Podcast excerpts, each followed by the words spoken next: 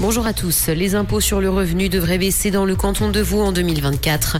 Mobilis augmente à son tour ses tarifs et du beau temps peu nuageux attendu cet après-midi. Les impôts sur le revenu devraient baisser dans le canton de Vaud en 2024.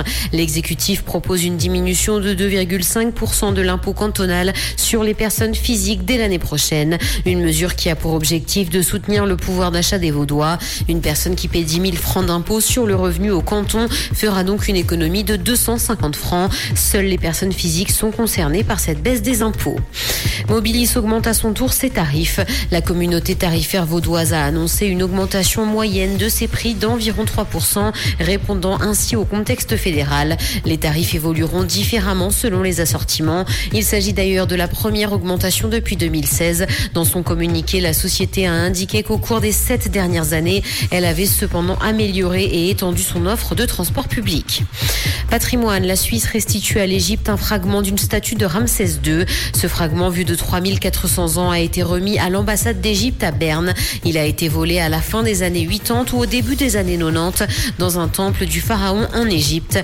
Il a ensuite transité entre différents pays avant d'arriver en Suisse et d'être confisqué à Genève dans le cadre d'une procédure pénale. Dans l'actualité internationale, la Chine accuse le Royaume-Uni d'abriter des fugitifs. Le pays a fustigé la protection offerte par Londres à huit militants pro-démocratie hongkongais en exil qu'elle considère comme des fugitifs.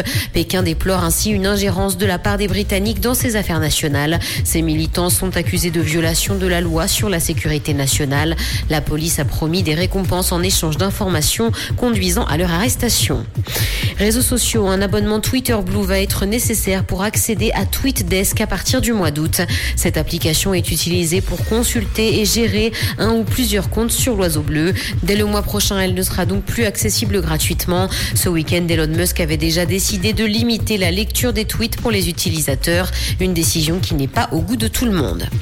Justice, le procès de Kevin Spacey a débuté la semaine dernière à Londres. Le premier plaignant a pris la parole hier décrivant l'acteur comme un prédateur. Il est jugé pour agression sexuelle et plaide non coupable. Les faits qui lui sont reprochés se seraient produits entre 2001 et 2013. Il est accusé d'avoir sexuellement agressé quatre hommes lorsqu'il était directeur d'un théâtre londonien. Comprendre ce qui se passe en Suisse romande et dans le monde, c'est aussi sur. Rouge pour cet après-midi, le ciel sera ensoleillé au bord du Léman et les températures de saison jusqu'à 27 degrés annoncées à Genève, Sion et du côté de Clarence.